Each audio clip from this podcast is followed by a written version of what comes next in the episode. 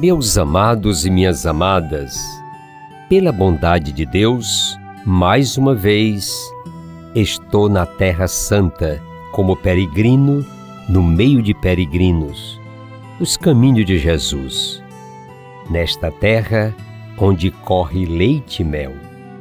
É sempre uma experiência única, não se repete, mesmo que para mim já seja a trigésima terceira vez. Acordei com a reza dos muazins, vindo dos diversos minaretes espalhados por todos os cantos da cidade. O sol entrou no meu quarto como a cumprimentar-me com alegria e doce acolhimento. Na minha frente descortinou-se uma passagem deslumbrante.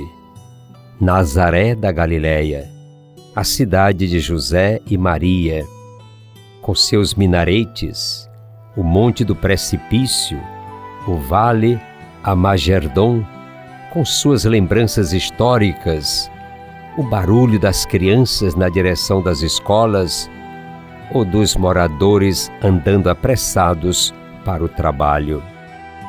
O destaque, porém, é a silhueta de uma das igrejas mais lindas da arquitetura cristã, a Basílica da Anunciação. Este novo edifício foi projetado pelo arquiteto italiano Giovanni Múcio e construída pela construtora israelense Sol Bonnet entre 1960 a 1969. Está sob a custódia dos padres franciscanos e é o maior santuário cristão no Oriente Médio. Foi dedicada em 1964 pelo Santo Padre São Paulo VI.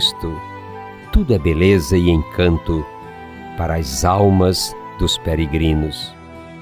Tomamos o nosso ônibus, fizemos nossa oração da manhã e seguimos, extasiados, pela planície de Genezaré, que se espraia abaixo dos penhascos Arbel, na direção do mar da Galileia. Beleza sempre à vista.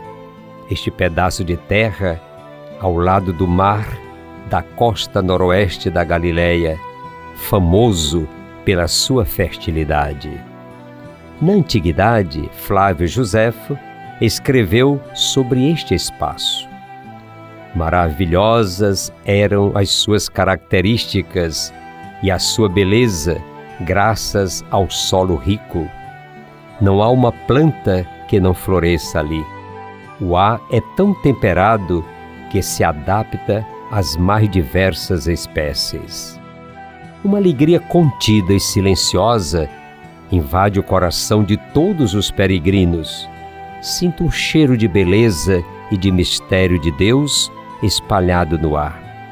Contemplamos a beleza e o mistério.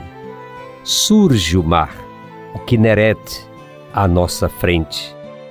É o mesmo lago onde Jesus viveu, contemplou, rezou, anunciou o reino do Pai e escolheu muitos dos seus discípulos. Na verdade, amigos e amigas, não é o mar. É também conhecido como Bartubina, Ginossar, Lago da Galileia, Lago de Genezaré, Mar de Kineret, Lago de Tiberíades, Águas de Genezaré. É alimentado pelo rio Jordão, pela chuva e afluentes do lado norte. O Kineret é de 13 quilômetros de comprimento e 7 quilômetros de largura.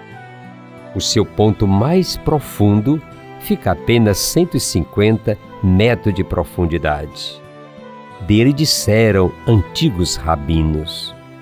Embora Deus tenha criado sete mares, ele escolheu este como seu deleite especial.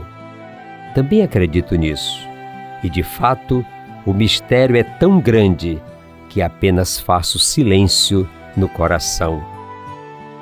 Aí está a beleza e, sobretudo, indicações seguras da nossa fé cristã.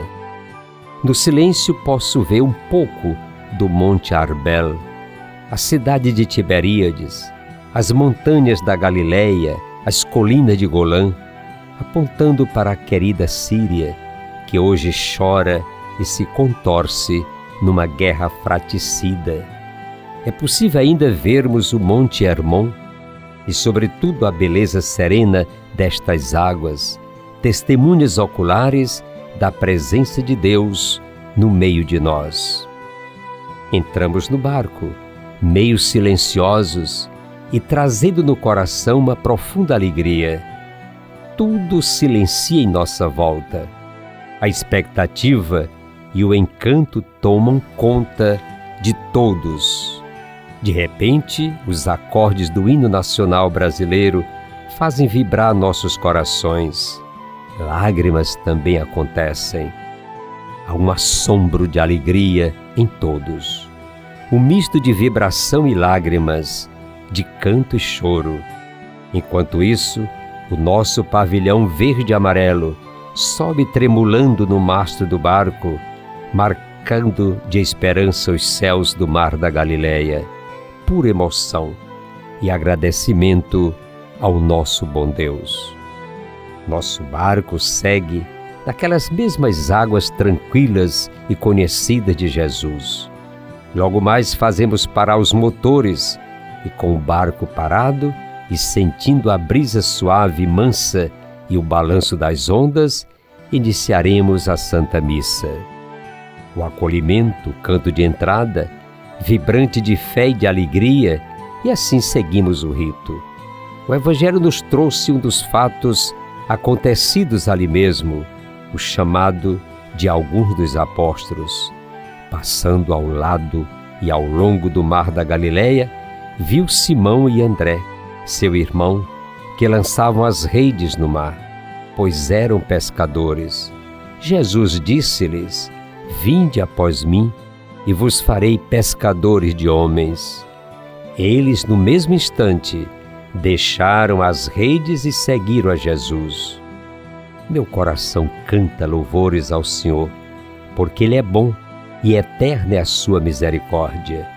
E agora levo meus peregrinos no barco, mas também todo o Brasil, todo o Nordeste e o Piauí e Teresina no meu coração de pastor o meu abraço a partir da Terra Santa. Muito obrigado, amados e amadas.